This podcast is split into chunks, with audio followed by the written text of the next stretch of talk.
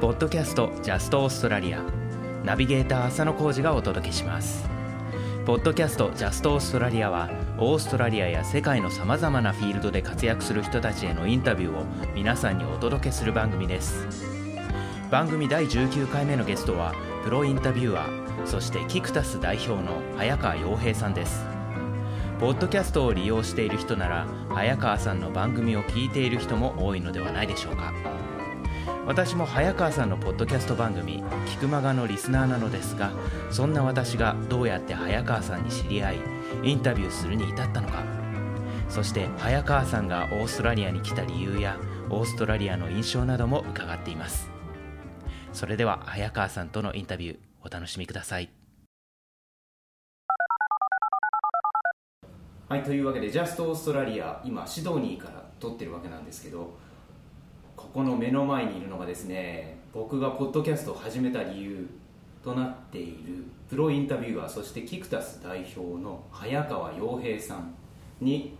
インタビューをさせていただきたいと思います。よろしくお願いします。よろしくお願いします。え僕がまずこの早川さんと知り合った理由として「キクマガ」というポッドキャストがあるんですけどキクマガに質問を出してそれを採用してもらったんですね。そうですね。オーストラリアに来るからと連絡をいただいて、はい、で今はなんかこうポッドキャストの師匠にインタビューしている感じで。本当にこんな機会が得られたというのをありがとうございます。いえいえこちらこそ。ところで今なんでオーストラリアにいるんでしょう？そうですね。まあね今浩司さんおっしゃってくださったように浩司さんからこう僕の番組にお便りいただいたっていうことも一つ大きなきっかけなんですけども僕自体があの、まあ、プロインタビュアーっていう仕事で国内外いろんな面白い人に、まあ一言で言えばその人がいればそのネタがあれば、えー、世界中どこでも飛び回るよっていうそういう仕事をしていてでその中で今ですねえー、2つのちょっとコンテンツを特に精力的に動かしていて、えー、それどういうコンテンツかっていうと、えー、1つは、えーまあ、世界中を、えー、生きる、えー、日本人の人に現地に直接会いに行っちゃう毎月っ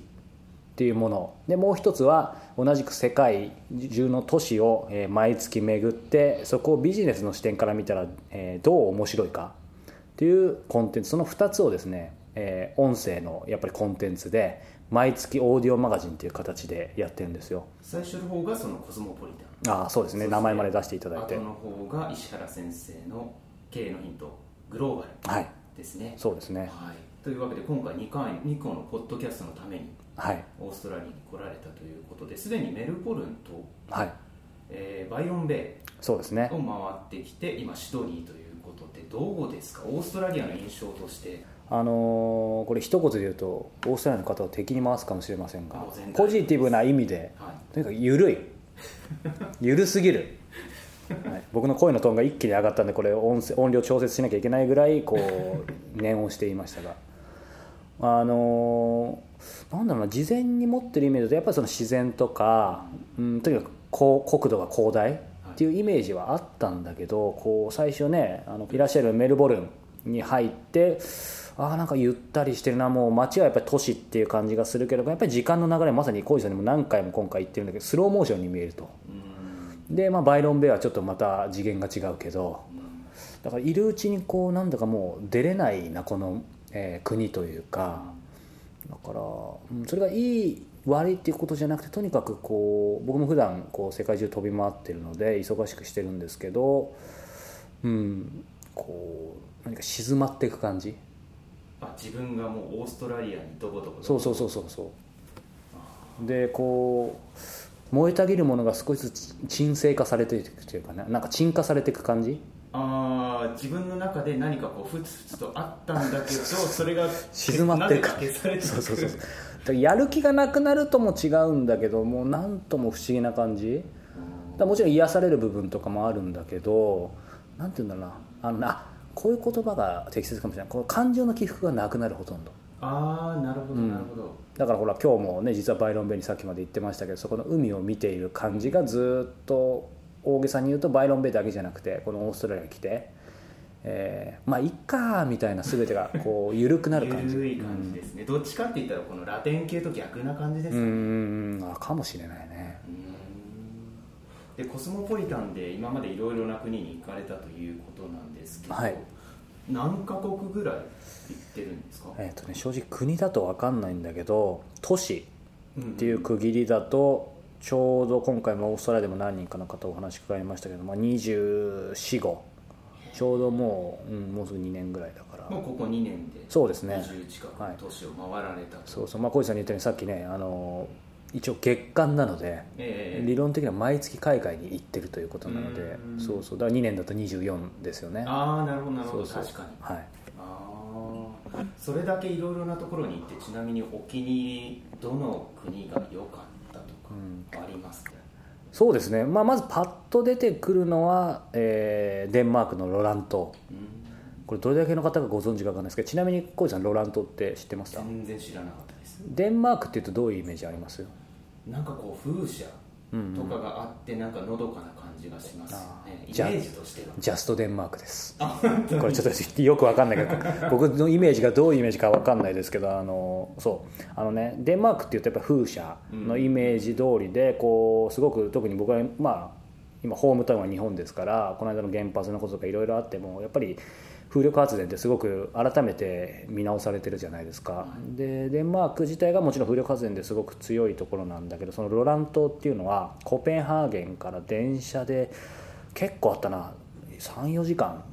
のところにある、えーもちろん島なんだけどそこは何が面白いっていうと風力発電だけで、えー、とその島の、えー自給自給率というか、うん、とその電力を全部まき賄ってる。でその電力自給率がね、えー、と僕が行った当時なんだけど140%ぐらいだから。つまり超えてる。だけで全部以上そう。かなってる。だから輸出してるし売電してるしっていう感じで。可能なんですねそうそう。それが。でそこでまあコーディネートを、えー、と日本人とそのデンマークのいろんなビジネスのコーディネートをしたり、えーライターをされてる方に、まあ、コスモポリタンでインタビューしに行ったんですけどやっぱり当時2012年か3年だったんですけどやっぱり震災の後だったのでこう向こうの気仙沼とかそちらの方からこう、えー役所の方がほら新しいエネルギーの在り方っていうことで来てて。うんあのデンマークっていうとこう僕も正直あんまりイメージなかったんだけどそのロラントはままさにそういう感じで自然優しいこともあるし、えっとねとにかくまあご飯が美味しい、まあ、ほらチチーズとかもそうだけど、うん。そこの結構オーガニックで有名なレストランに連れて行ってもらって僕個人的にはちょっと名前デンマーク語なんで今言えないんだけど、僕が今まで世界で食べた中で一番美味しい。そういう意味では個人的にはせ個人的には世界一のレストランかもしれない。そこは、えー、とあるデンマークのそのロラントの夫婦が全部オーガニックにこだわった食材だけでこうねそ外から見るとこうなんだろうなうん小屋みたいな感じで、まあ、なかなか知らない人は来れないんだけど入っていくとそこのご夫婦が迎えてくれてでしかもそのオーガニックのいろんな野菜とかを使った、えーとね、ビュッフェなんですよ。はいはいはい。でもものすごい種類とにかく美味しくてでまあそのデンマークのロラントのこうゆったりとした雰囲気の中で、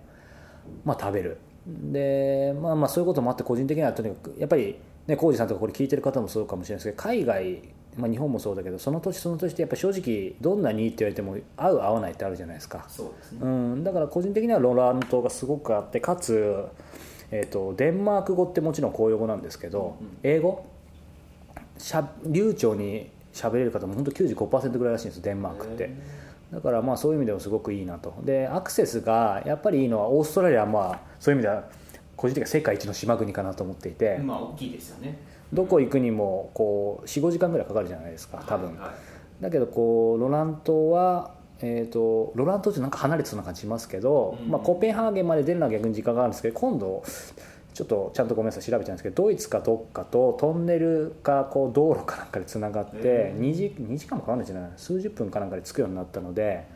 ほらヨーロッパって全部こう飛行機だったらもうほとんど1時間とかで行けるじゃないですか、だからロラン島って島にいながらこうヨーロッパのいろんなところともつながれる。へ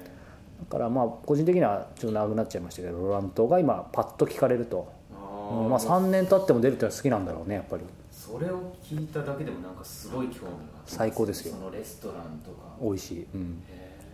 ー。もうそれもコスモポリタンでいろいろ取材されたんですよね。そのレストランにはしてないけど、えー、とその、まあ、紹介してくれた彼女、うんうんコーディネーターの彼女に、えーインタビューさせてもらって、うんで、えーまあ、その方から教えてもらったっていう感じですよね、へー。インタビュー内で出るんですか？言ってるんじゃないかな。ただコスモポリタンの、えー、と僕のページの中では紹介してるかな。ああ、うん。かなり気になるので、ね。はい。ぜひチェックしたいですね。ぜひぜひ。はい、他にもあのサイトの話で出たんですけど、はい。ご自身のサイト最近立ち上げられたと思うんですけど、はい。傭兵早川あ見てるんですね。ちょっと恥ずかしいな。いえいえいろんなところで告知されてるし、はい。まあ興味ありますよね、うん。でその中でトップページにいろいろなされてることがあるじゃないですか、はいはい。その中であのユニクロネスカフェベネッセの CM の,、はい。あの画像が載ってるんですけど、はい。あれってな何ですか？あーなかなかあれだけだと分かりづらいと思うんですけどこうプロインタビュアーっていうと仕事ってどういうイメージあります？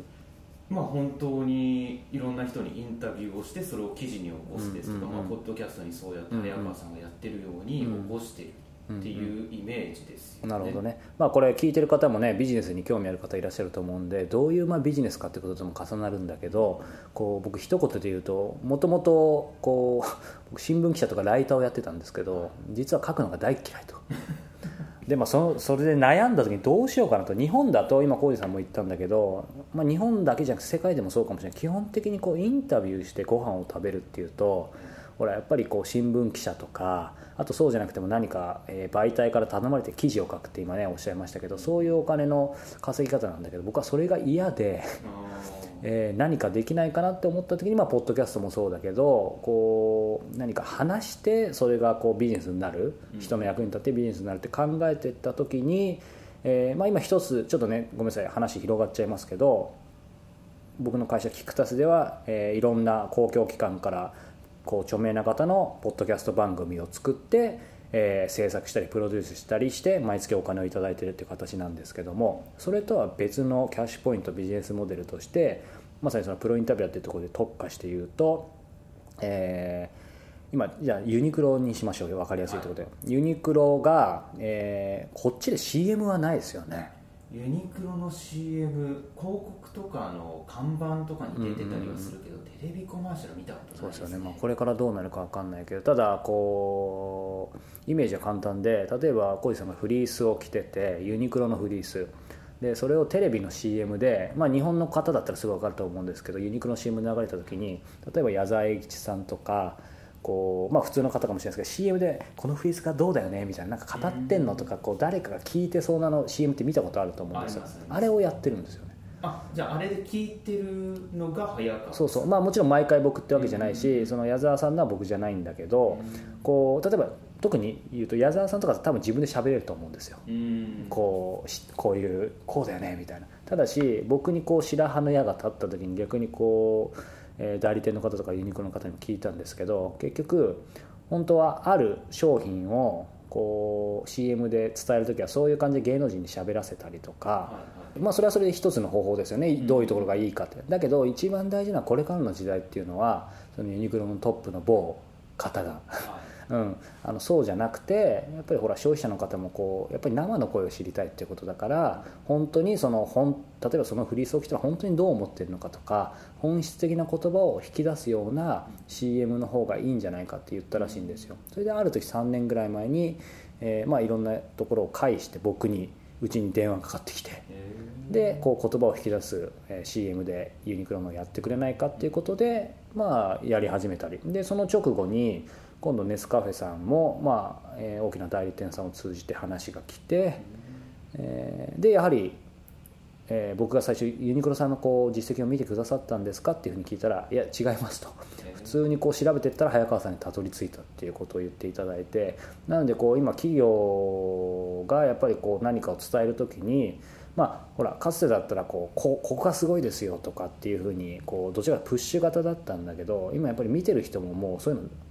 まあ、ある意味こう少しお腹いっぱい感があると。うん。でそれよりもやっぱ本質的な本当の声を聞きたいっていうことのニーズがあるっていうことを企業さんももう分かってきてるので、こう特にそういうユニクロさんだったりネスカフェさんみたいなグローバルな企業はどんどん先行してそういう CM をやり始めてるようです。でその時にやっぱりこうさっき話あったようにライターさんとかうん例えばアナウンサーとかの方とか僕なんかもまあそういう意味では聞く話すっていうことを圧倒的に長けてる方書くっていうことも圧倒的に長けてる方たくさんいらっしゃると思うんですけどそういう意味で僕は狙ったわけじゃないんだけどそのポジションまさにプロインタビュアーっていうところで、えーポジションが多分他にほとんどいなかったのでこう少しずつそういう CM の仕事だったり、まあ、また今ちょっとタイミング的にお話できないんですけど結構大きなそういう広告の仕事っていうのも今徐々に入ってきてます。だから普段はこの浩二さんと逆で僕も自分で番組やってますけどうんなんだろうなある意味ジャジャーナリズムっていうとちょっと大げさかもしれないけど1対1でそこにある意味広告はなく面白いと思った人にどんどんインタビューしていくっていうそういうど真ん中のインタビューといわゆる CM とかそういう広告に役立つためのインタビューっていうまあその2つをやってるかなっていうところですかね。だからまあすごく自分でエッジ立ててニッチなことをやりつつそういうマスのお仕事もまあご縁あってやらせてもらってるって感じですかね。